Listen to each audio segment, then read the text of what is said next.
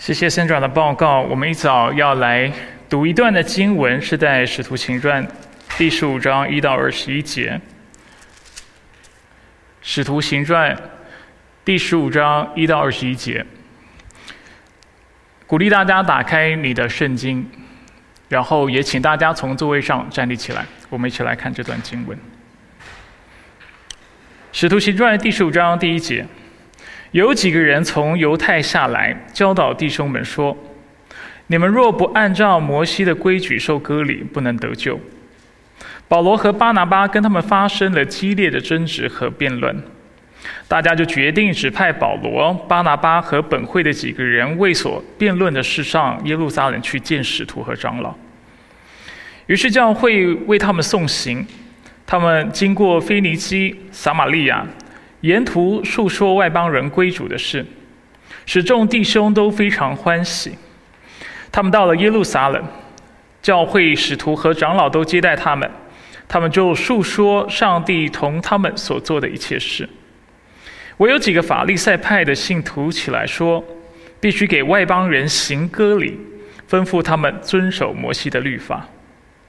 使徒和长老聚集商议这事，辩论了许久后，彼得站起来对他们说：“诸位弟兄，你们知道上帝早已在你们中间拣选了我，让外邦人从我口中得听福音之道，而且相信。知道人心的上帝也为他们做了见证，赐圣灵给他们，正如给我们一样。又借着信洁净了他们的心，他们和我们之间并没有什么分别。”现在你们为什么试探上帝，要把我们祖宗和我们所不能负的恶放在门徒的倾向上呢？相反的，我们相信我们得救是因主耶稣的恩典，和他们一样。众人都默默无声，听巴拿巴和保罗述说上帝借着他们在外邦人中所行的神迹和启示。他们讲完了，雅各回答说：“诸位弟兄，请听我说。”刚才西门述说上帝当初怎样眷顾外邦人，从他们中间选取人民归于自己的名下。众先知的话也与这意思相符合，正如经上所写的：“此后我要回来，重新建造大卫倒塌了的帐幕，从废墟中重新修造，把它建立起来，使剩余的人，就是凡称我名的外邦人都寻求主。”这话是自古以来写明这些事的主说的，所以我的意见是不可难为那归向上帝的外邦人，但是要写信吩咐他们境界偶像所玷污的东西，写和勒死的牲畜，境界淫乱。因为历代以来，摩西的书在各城都有人宣讲，每逢安息日也在会堂里诵读。以上是上帝的话，我们一起低头做个祷告。主，我们为了你的话向你献上感谢，谢谢你持续的透过你的话语来喂养我们。我们相信那出于上帝口中的一切话，没有一句是不带有能力的。当人愿意聆听的时候，他的生命都要因为上帝的话，因为他愿意聆听并且降服的缘故，生命被彻底的改变，直到主再来的那一天。我们感谢你。以上祷告是奉靠主耶稣基督的圣名求。阿门，弟兄姐妹，请坐。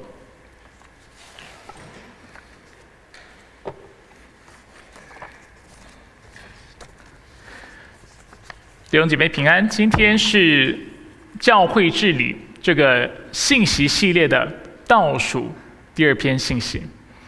我知道你们心中可能正上演着一个小剧场，为此欢喜快乐。那在两周后呢，会是复活节，那也会是教会的三周年庆，所以啊，恳请大家为这件事情不断的带导，也预备自己的心，使我们在那天能够共享盛举。那我们今天要谈论的主题是教会的议会，怎么样？听起来很令人振奋吧？教会的议会，我相信你从信主以来，这就是你一直想知道的主题。你一直在想，为什么没有传道人跟你分享什么是教会议会呢？如今终于被你盼到了，等到这个机会，让你可以好好的吸收和消化。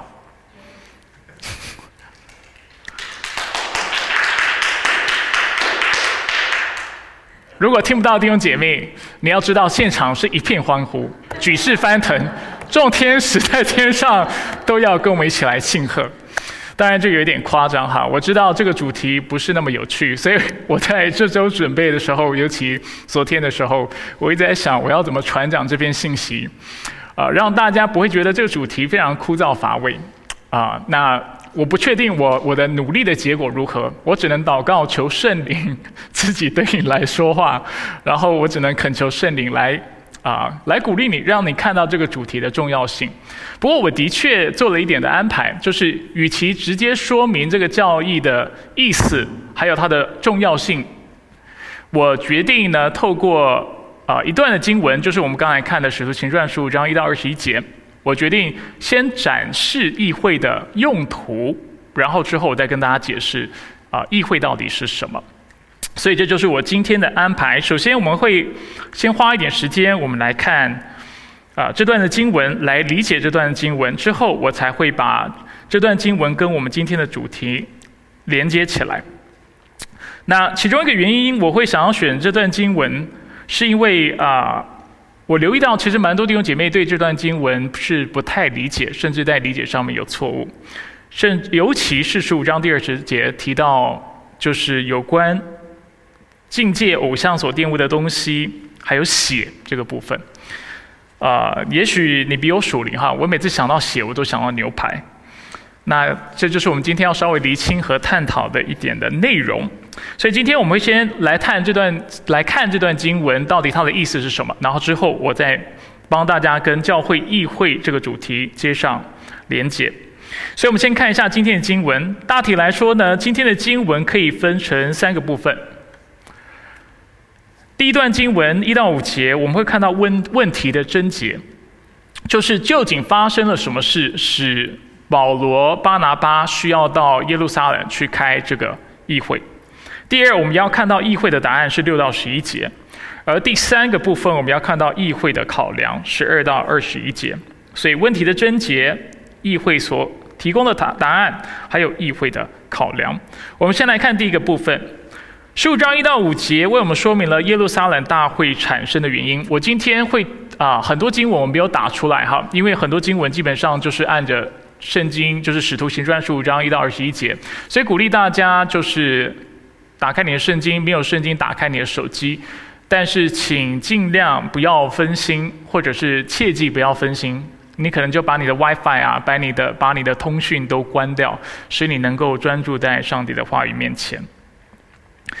所以，十五章一到五节的背景是什么？当时保罗和巴拿巴完成了第一次的宣教旅行，他们回到了那差派他们去宣教的教会。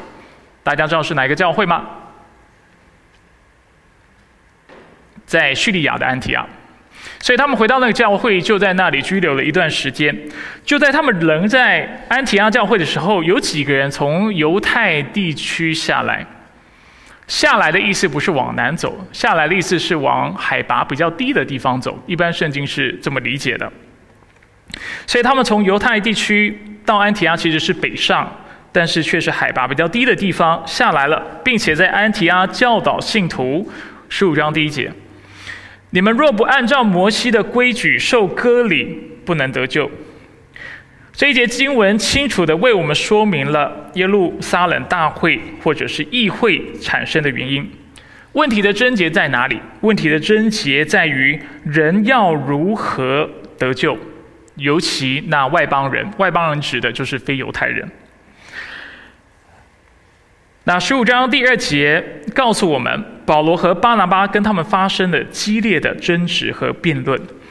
然而，这场辩论和冲突显然没有一个能够让安提阿教会满意的结果，所以教会决定指派保罗、巴拿巴和本会，指的就是安提阿教会的几个代表，前往耶路撒冷去和那边的使徒和长老们商议。我们看一下安提亚到耶路撒冷的路途大概是什么样子的，距离大概有三百英里，然后费时应该是要二十到三十天左右。那保罗、巴拿巴和安提亚教会的代表就一路往南，经过了两个区域，一个叫做腓尼基，另外一个区域叫做撒玛利亚。就和那里的教会分享关于他们宣教的经历，以及外邦人是怎么信主的。那一章三节告诉我们，在腓尼基和撒玛利亚的众弟兄听到了他们的分享，就都非常的欢喜。那当保罗一行人到了耶路撒冷的时候，当地的使徒和长老也都接待他们。那保罗、巴拿巴和安提阿教会的代表，也如同他们在腓尼基和撒玛利亚教会。一般的，他们来分享他们的宣教经验。不过，在耶路撒冷的反应却是不太一样的。与其是都非常欢喜，我们发现，在耶路撒冷有几个法利赛派的信徒表达反对，认为外邦人信主需要行割礼。所以十五章第五节这么说：唯有几个法利赛派的信徒起来说。必须给外邦人行割礼，吩咐他们遵守摩西的律法。总的来说，十五章一到五节为我们说明了这次议会产生的原因。安提阿教会和耶路撒冷教会此次聚集是为了要处理人要如何得救这个问题，尤其是外邦人要如何得救。显然的，有的人认为外邦人必须接受割礼，并且遵守摩西的律法才能够得救。相对的，我们看到保罗和巴拿巴却不这么认为。那我们要非常留意这次的议会要处理的问题，不是外邦人要遵守什么律法，而是外邦人要不要遵守律法。我再说一次，这次的议会大会的目的不在于要去处理或者是去解答外邦人要遵守什么律法。但就是外邦人到底要不要遵守律法？而这样的理解会影响你怎么读书章第二十节，就是有关境界偶像、邪，还有这些祭物的事情。那这个部分我等一下会进一步说明。我们先看第二段，在十五章第六到第十一节，教议会就为这个问题提供了一个非常直接的答案，答案就是需不需要遵循律法？不用。因为不论是犹太人还是外邦人，能够得救所凭靠的都是耶稣基督的恩典。经文告诉我们，就在使徒和长老聚集商议这事、辩论了许久之后，彼得站起来，为这次的讨论做了一个非常关键性的发言。他透过自己的经历说明上帝如何拣选他，十五章第七节，使他看到异象，透过他来向外邦人传福音。并且让他在布道的时候见证了圣灵临到外邦人的身上，使他们说方言。那彼得透过这些经历，就见证外邦人得救是不需要透过割礼和遵守律法的。所以他在九节到十一节表示，他们和我们之间并没有什么分别。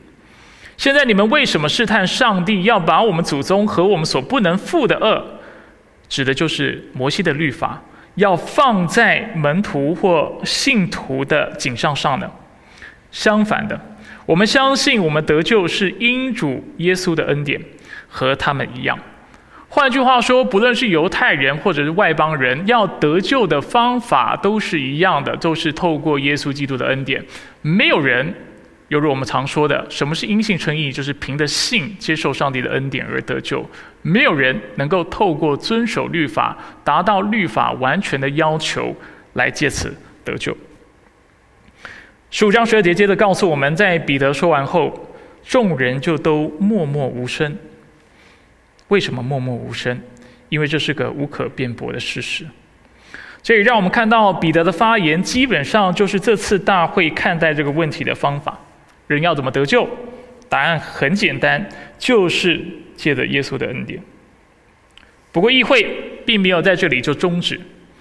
如果彼得的发言已经回答了这次议会最重要的问题，我们又应当如何看待雅各的发言呢？因为我们看到他接着说了一段话，尤其在十三到二十一节。首先，我们要留意，显然的雅各并非是在反对彼得。因为他自己也说十三到十五节，诸位弟兄，请听我说。刚才西门指的就是彼得，述说上帝当初怎样眷顾外邦人，从他们中间选取了人民归于自己的名下。众先知的话也与这意思相符合。换句话说，雅各是同意啊西门或者是彼得的。接着雅各就引用了阿摩斯书的九章十一到十二节来支持他的立论。所以换言之，雅各在会议当中所提出的想法，并非是要为人如何得救这个问题提出一个不同的解答，但却是基于彼得已经给予的答案，进一步的提出教会要如何合一的方法。我再说一次，所以雅各在这里并非是要提供不同的解答，他认同彼得的所给的答复，人是凭凭着耶稣的恩典得救，但是他是在这里提供一个。就是基于彼得已经提供答案，进一步的提出教会要怎么合一。在这里，雅各有两个考量：第一，虽然彼得的答案已经说明了人得救的方法，但是这个答案却没有说明一个外邦人得救之后该有的样子；第二，虽然彼得的答案是正确的，但是犹太人信徒和外邦人信徒要能够共处，需要更实际的方法。这就好像我的两个孩子在为了一个玩具吵架，姐姐说这个玩具是我的，弟弟说这个玩具是我的，然后两个就吵得不可开交。那如果我要在当中做调停的话，我不能只是给一个正确答案，我不能只是到他们两个中间说，其实这玩具是姐姐的，或者其实这玩具是弟弟的，然后我就离开。因为我给予的，我就算我给正确答案，使他们停止吵架，我却没有办法帮助他们和好。只是给一个标准答案，对教会的合一是不能够带来帮助的。除了要给答案之外，我们也要给予他们和好相爱的方式。所以在这种情况，如果玩具是姐姐的，我就必须告诉姐姐：姐姐，玩具虽然是你的。但是为了爱弟弟的缘故，你需要学习和弟弟分享玩具。同样的，我也需要转过身来告诉弟弟：弟弟，玩具是姐姐的。虽然你想要玩，但是因为你爱姐姐的缘故，如果他不借你，你要尊重他的决定。当然，有些时候孩子不懂，所以父母需要制定一些的规则，譬如说要求姐姐先游玩五分钟之后借给弟弟玩，弟弟再玩五分钟之后还给姐姐。然后就无限循环，很快你会注意到，他根本不，他们两个根本不想玩那个玩具，他们只是想要，只是不想要别人拿他的东西，如此而已。或者是我需要教导他们如何来共同的分享共有。那这也是耶路撒冷大会的考量。我们来看十五章十九到二十一节。所以雅各表示，所以我的意见是不可难为那归向上帝的外邦人。但是要写信吩咐他们境界偶像所玷污的东西，血和勒死的牲畜，境界淫乱。因为历代以来，摩西的书在各城都有人宣讲，每逢安息日也在会堂里诵读。所以，我们在这里首先看到十九节，雅各再次的赞同彼得，因为他知道人得救是因为耶稣基督的恩典的缘故，因此他的意见是不可难为那归向上帝的外邦人。但是，为了双方的益处和双方的合一，议会仍然需要制定一些的规则。所以，首先雅各就禁戒了外禁戒了外邦人信徒沾染任何跟偶像崇拜相关的事情。我刚才说了，只是给个标准答案，说人怎么得救，是因信称义也好，或者是凭着恩典得救。你没有告诉他一个基督徒得救之后该有的样式。外邦人他可以说我接受恩典，我得救，然后呢？他仍然不知道他当如何活，所以雅各在这里提供一个非常清楚、清楚的指引，告诉他们，就是十五章二十节所说的内容。所以雅各在这里表示，一名基督徒除了应该相信耶稣、接触耶稣基督的恩典之外，他也应该要远离所有跟偶像崇拜相关的事物。这就是十九章二十节所说的，当中包括跟妙计的苟合。祭祀中被勒死的牲畜，以及这些祭物所流的血，而早期教父表示，沾染或食用这些祭物和祭物的血，是很可能会使信徒受到邪灵的攻击和影响的。这都是有文献指出的。许多学者同意，十五章二十节的四个境界，其实都跟偶像崇拜有关，但我个人也认同。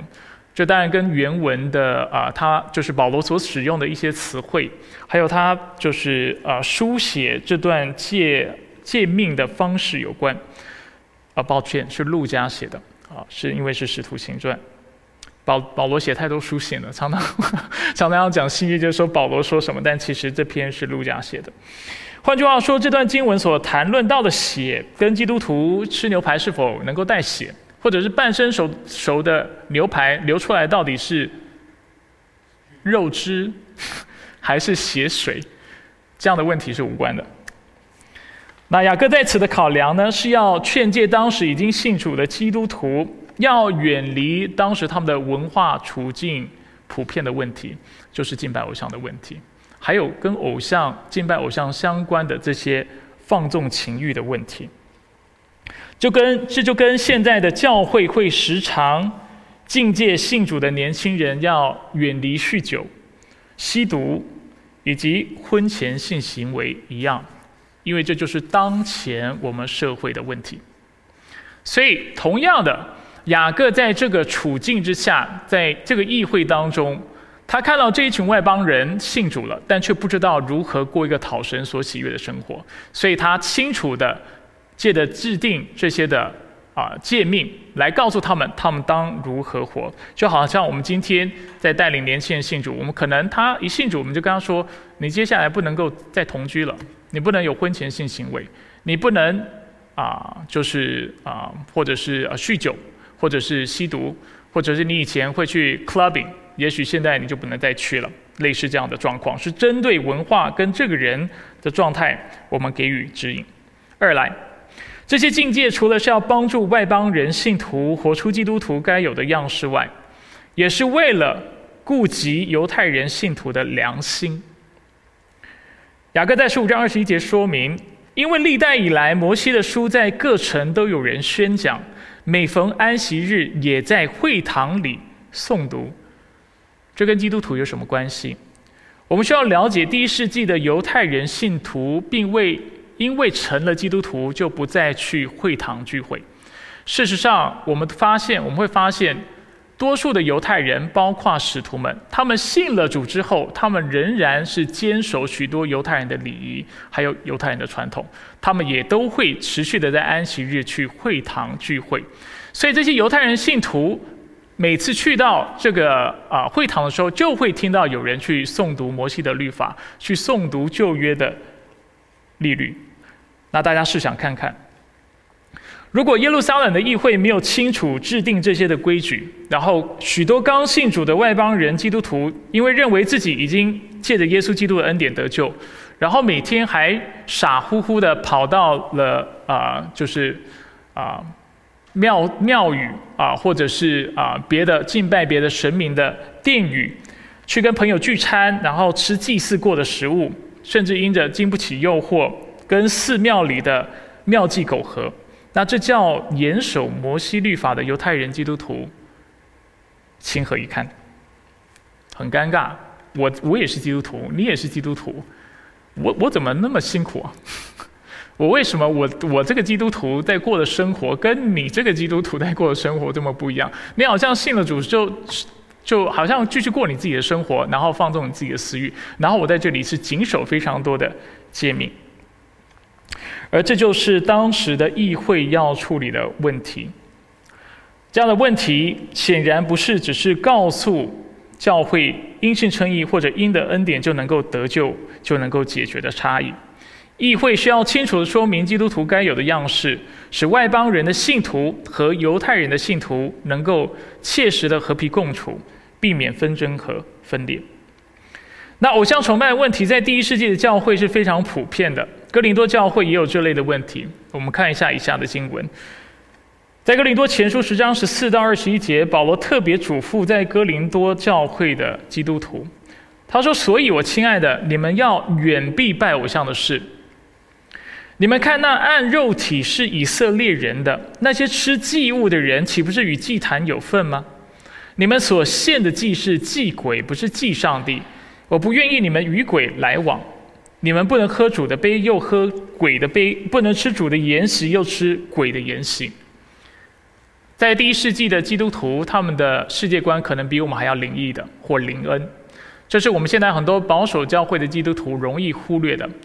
也像我刚才所跟大家呃分享的这些的啊举证，提到初代教会还有过去许多的教父，他们境界信徒吃那祭偶像的食物，以及跟这个既有像食物里面有可能有的沾染的血水，主要的原因是真的怕他们被邪灵攻击，这是他们在他们的著作当中都会提到的。那在说完这话之后呢，保罗也接着说明，基督徒要为了别人的良心的缘故，要留意自己各样的言行举止。所以保罗就在十章三十一到三十三节写了我们耳熟能详的金句。所以就是刚才这段经文的下文，他说：“所以你们或吃或喝，无论做什么，都要为荣耀上帝而做。你们不要使犹太人、希腊人或上帝教会中的人跌倒。”但要像我一样，凡事都使众人喜欢，不求自己的益处，只求众人的益处，使他们得救。这里的说的内容，就跟耶路撒冷大会在今天经文所制定的原则是一样的。为什么雅各要在大会当中提出这样的建议？犹如刚才所说的两个原因：一来，他想要让。外邦人基督徒清楚知道，基督徒就应该要有基督徒的样式。他并不是在说你只要遵守这些事情，你就是基督徒。但是他却是在说，你至少要遵守这些事情吧。你已经信主了，这种祭拜偶像的事情本来就是你应当远离的，更不用说你还要去这些的庙宇当中去跟啊你的朋友去那里聚餐，然后吃这些祭拜偶像的食物，然后甚至参与当中的仪式，甚至跟庙祭苟合。这肯定是不合宜的，所以雅各在这里清楚地指出：一来，基督徒就该有基督徒的样式；二来，基督徒总要为别人的良心着想。如果我们的行为有可能使对方的信仰受亏损，我们就节制自己，不去做。圣经又称这样的态度为爱人如己。所以，以上就是这段经文的要义。为什么会召开耶路撒冷的议会？因为教会要厘清人如何得救，尤其外邦人如何得救这个问题。透过议会，教会的答案是什么？教会的答案很简单，就是人得救并非透过遵守摩西的诫命，但却是借着基督的恩典。然而，人虽然得救是透过恩典，这却不代表基督徒就可以因此放纵情欲。相反的，议会清楚制定规矩，要求外邦人信徒远离偶像崇拜。一来，因为这是信徒本来就该有的样式；二来，这是为了犹太人信徒的良心。所以，这跟教会治理有什么关系呢？透过这段经文，我希望大家留意到，在改革中的思想当中，或者是对我认为合乎神经的，是不是神经？合乎圣经的。就是啊，神学体系或神学理解来说，地方教会都是有自治自主的权利的。但是，犹如今天经文所显现的，有些事情真的不是你一间教会能够解决的，有些事情是需要透过更大型的议会才能够有效处理的。在我们教会的宗派，我们的宗派，如果你不知道的话，容许我这里跟你介绍一下，我们的宗派叫做 CRC Christian Reformed Church，基督徒或者基督教改革宗教会。我们有三种主要的议会，我们看一下下一个投影片，基本上就是长执会 Council、区会 Classes、总会 Synod。那有些时候我们也会把这三种不同的会议。像在长老教会当中，有时候会把它们翻成小会、中会和大会，很容易哈，这样很好记。小会、中会、大会，但是小会、中会、大会，你记起来的缺点在于你还是搞不清楚都在干嘛的。所以我们来看一下，什么是小会？就是长职会议。长职会议指的是一间地方教会的牧长会和执事会所组成的。牧长会指的就是牧师和长老，执事会指的就是执事组成的。所以在我们的宗派长执会就是牧师、长老和执事所组成的会议，那一年至少要有四次的会议，这是小型的议会。在中型的议会指的是区会 （classes），是由一群相邻堂会组成的，每个堂会的长职都会派一名牧师、一名长老参加区会，那区区会是一年四次举行。总会则是由区会。内众堂会的啊，应该说是总会是代表一切区会的内众堂会的议会。那每个区会都会派一位牧师、一位长老、一位执事和另外一位圣职人员，可以是牧师，可以是长老，或是执事，去参与这样的聚会。那聚会会每年举行一次。那事实上呢，在改革中的神学当中，我们不认为新约圣经在任何地方要求地方堂会必须要隶属于某个区会或者是总会，也不认为区会或总会对教会的本质 （essence） 或者是 being 来说是必要的。我解释一下什么意思。意思就是说，我们不认为啊，会因为任何教会不接受长老的制度，就认为它不是真教会。我们也不会因为任何基督徒不接受关于区会或总会的教导，就认为对方不是基督徒。再者，在多数的情况之下，我们也认同地方堂会其实不需要区会或总会的协助，它就能够落实教会的使命。所以，某种程度上，对教会的本质、对教会的 being 来说，我们会说区会和总会不是必要的。但是，如果是这个样子的话，为什么在改革中的宗派的规章里面，我们仍然要制定一些跟区会、跟总会相关相关的要求呢？原因就在于，虽然区会和总会对教会的 being 来说不是必要的，但是我们却认为它对教会的 well-being，就是对教会的益处来说，却是必须的。我再说一次，对教会的本质不是必要的，很多事情不需要区会，不需要总会。啊，一个地方堂会就能够做了，但是对教会的整体的好处、well-being 益处，我们认为是必要的。今天我给大家两个原因就好，有很多原因哈。今天给大家两个原因，因为时间的缘故。第一，有区会和总会对教会来说有什么好处啊？第一，它能够帮助地方堂堂会来协调冲突，能够帮助地方堂会协调冲突。就像今天经文所呈现的，有的冲突不是地方教会自己能够协调的。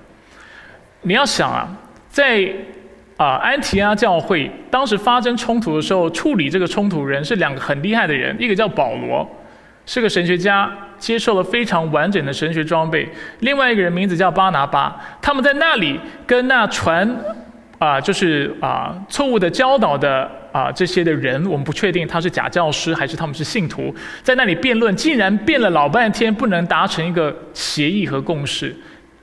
如果保罗跟巴拿巴都做不到事情，你觉得现在地方教会凭着牧师和长老能够做到吗？我认为可能没有办法。所以，当牧者和长老在解经上、在神学上有不同见解的时候，并且产生分歧的时候，怎么办？这个时候，客观的存在如。要理问答，但要理问答是不是教会要遵守的？还有信条是不是教会要遵守？就是要透过总会大家来协定。那教还有教会规章，还有这些中型、大型的这些客观的存在，或者是中型、大型的议会这样客观的存在，就能够成为我们必要的帮助，使我们在一定的根基上能够求同存异，并且透过这些中大型的议会为我们做出客观的仲裁。所以在改革中的神学里。我们需要意识到或理解，大型议会是没有权利任意的干涉地方教会的内部事务，也不能滥用权柄凌驾在地方教会或地方教会的信徒上。相反的，中大型议会存在主要是为了保护地方教会，并且从中协助甚至提供资源，使地方教会能够健康发展。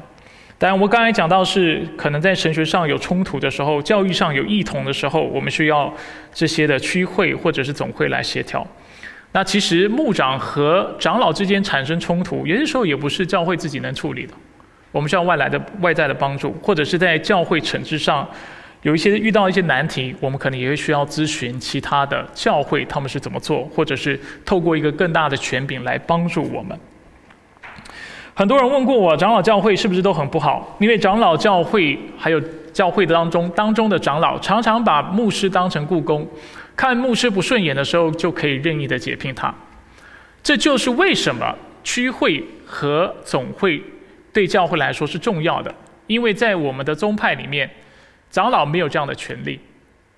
长老如果或者是一间教会要去任聘或者解聘任何的牧者，其实需要经过区会的认同。如果区会认认为当中有任何不公不义或有问题的事情，他不会，他不会成全你的，他不会同意的，因为区会要投票去认同是否让你们去解聘牧师，或者是去聘用新的牧师。所以这就是为什么。有那中型或大型的议会，对教会来说是重要的，能够让我们在必要的时候得到适当还有合法的保护。我们看第二个益处，第二个益处呢，就是议会这样的制度，不只是中型和大型，包括小型的议会这样的制度，能够为地方堂会带来健康的彼此监督，能够为地方堂会带来健康的彼此监督。首先，我们先说到长老制的教会。我们不相信所谓的一言堂，我们也不相信教会的牧师是是 CEO 或者是大家长，他一个人说了算。所以我们认为所有的重要决策都是需要透过牧长会议还有长职会议来完成的。一间教会的方向不是牧师说了算，因为牧师也是人，牧师也有盲点。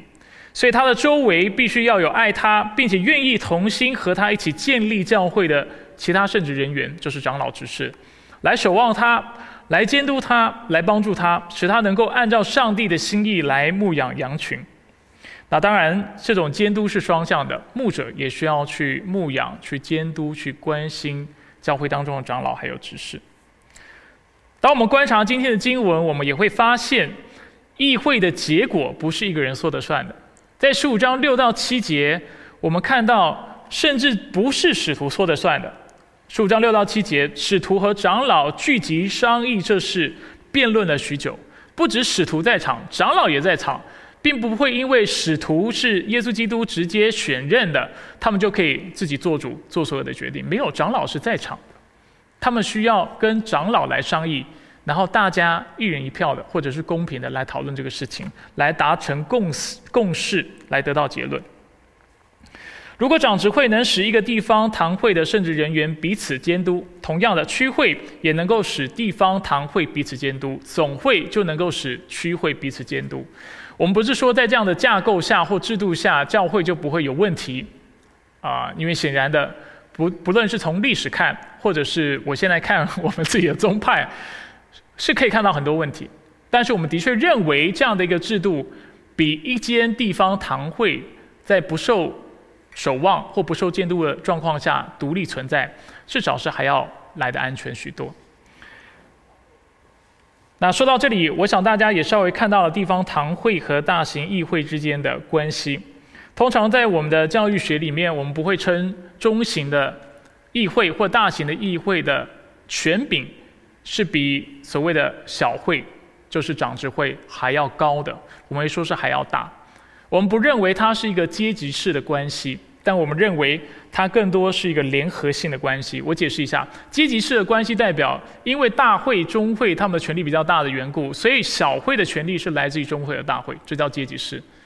但是圣经却让我们清楚的看看到，地方教会长老执事他们是基督直接拣选的。而且每一间地方教会都是基督直接治理的，所以在这个意义上，其实地方教会每一个圣职人员是平等的。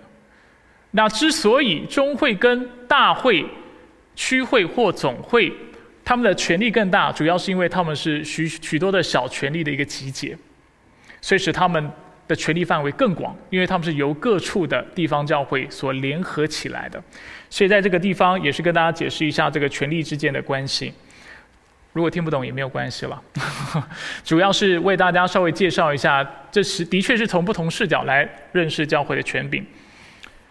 那最后呢，我想谈谈透过今天的经文，啊，我想透过今天的经文来谈谈就是议会的目的。我们在今天的经文里面看到，议会要处理的问题不仅是跟信仰相关的，我们也清楚看到他们在处理问题所用的根基，其实就是上帝的道，用上帝的话语。那这一点当然是有一点啊类似罪诉的状况，但是对教会来说真的很重要。这就是为什么教会的圣职人员一定是要被圣灵充满，是有智慧、有好名声，属灵生命要成熟，甚至长老们要能够对圣经非常熟稔，并且教导上帝的话语。因为我们透过议会所做的所有的决策，都是以圣经为根基，而且我们所做出的每一个决定都是属灵的决定，都是跟信仰有关的。所以没有这样的根基，没有这样的看见远见的话，我们所做出来的决定不能够使教会得着益处。另外，我们透过今天的经文看到，当时耶路撒冷大会雅各的发言，让我们看到两件事情。第一，就是议会所做的决定是在教导当时的基督徒如何过个，或者是过着像个基督徒该过的生活。同样的，今天当我们谈到议会的时候，我们要来思考的就是，作为议会，我们是否知道现代基督徒所面临的文化处境是什么，所面临的困难是什么？他们的在他们的文化当中，他们要面对的歌利亚，或者是要打的属灵征战是什么样的征战，使我们在教会当中能够透过讲台、透过查经班、透过不同的课程，我们能够非常具体的教导弟兄姐妹如何在这样的一个乱世当中，或者是弯曲背谬的世代当中，能够为基督站立的稳，能够把自己的根基信仰建立在磐石上，教导他们就在这样的处境当中，什么叫做基督徒。什么样子的人是个基督徒？这是第一个议会应当做的事情。第二个，我们也看到议会所做的决定是为信徒带来造就，是为信徒带来帮助的。而且，任何的决定如果是会使其他的信徒在信仰上受到亏损，我们就应当避免，我们就应当节制自己。那这也是议会在决策上面所应当具备的智慧。所以，希望透过今天的信息，我稍微为大家介绍了到底议会是什么，然后透过今天的经文，也让他看，让大家看到议会的重要性。议会要不要厘清我们的信仰的内容跟内涵？要，就像彼得所发言的，当我们要谈论到这类的神学问题，譬如说外邦人怎么得救，我们要有很具体、很清楚的答案，指出人性啊，人靠着信。借着基督的恩典就能够得救，我们需要能够给这样的答案，这是议会的功能。另外一方面，议会也要不仅在真理上面能够提供指引，我们也需要让弟兄姐妹知道，我们他们如何在现代时代当中能够自处，能够过个像基督徒的生活，并且在制定所有的决策上面，我们能够为弟兄姐妹带来最大的益处，并且不使任何人跌倒，这需要非常大的智慧。再次让我们看到为什么圣职人员。需要那么多的智慧，需要上帝的光照和怜悯。所以，以上就是今天的信息。希望透过这样的信息，帮助大家认识为什么改革改革中的教会认为议会是重要的。议会让我们彼此监督，议会让我们彼此帮助，而且不只需要小型的议会，有些时候有的议题。有的问题冲突不是我们地方教会能够自己解决的。如果这个时候有其他的教会进来帮忙，就是有那区会或者是总会，那可能就能够帮助我们协调一些的事情。那下周是我们教会治理的最后一篇信息，也请大家为此祷告。我们下周要谈论什么呢？我们下周要谈谈论姐妹跟圣职的关系。我其实。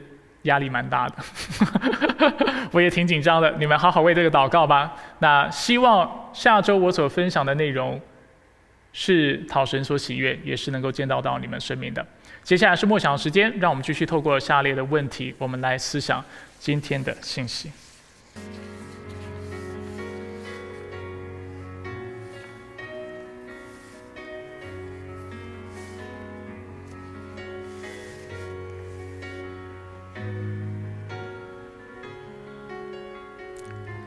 我们一起低头，我们来做个祷告。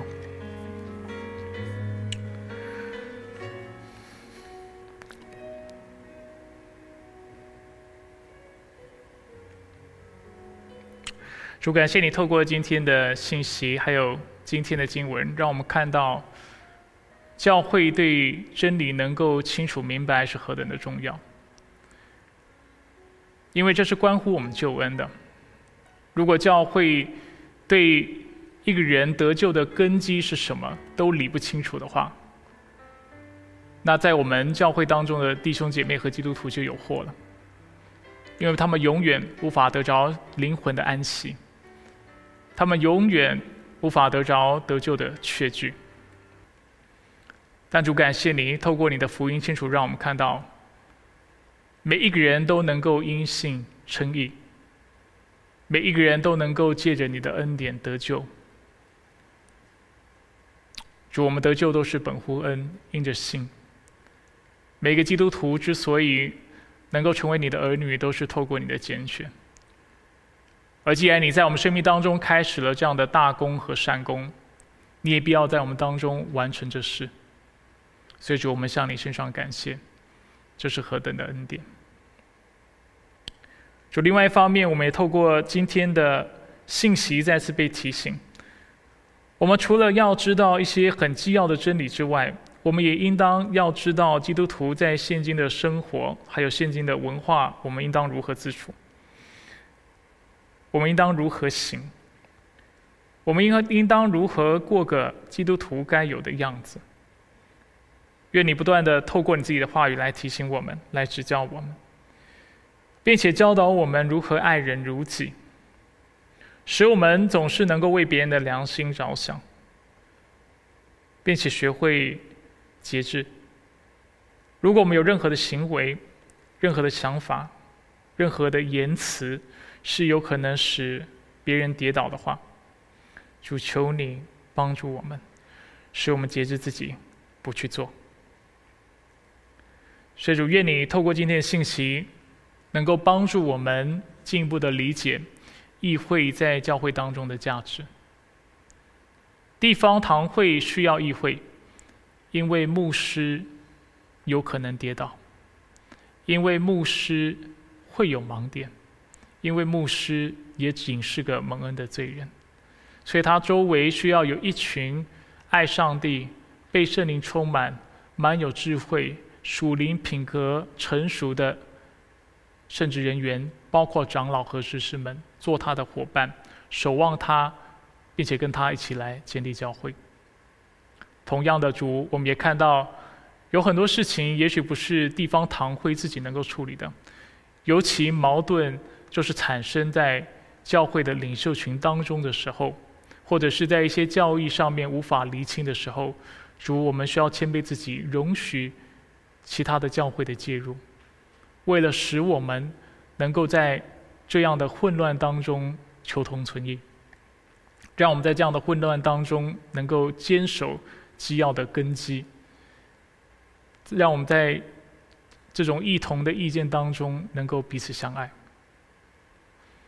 所以主愿你继续来指教我们，帮助我们来认识这个课题。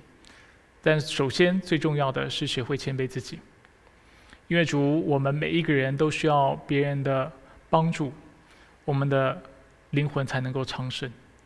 我们也需要别人的监督。我们才不会远离你的道路。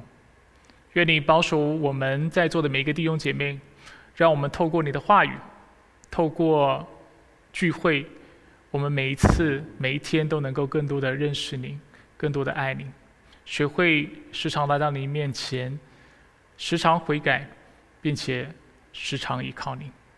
以上祷告是奉靠主耶稣基督的圣名求，阿门。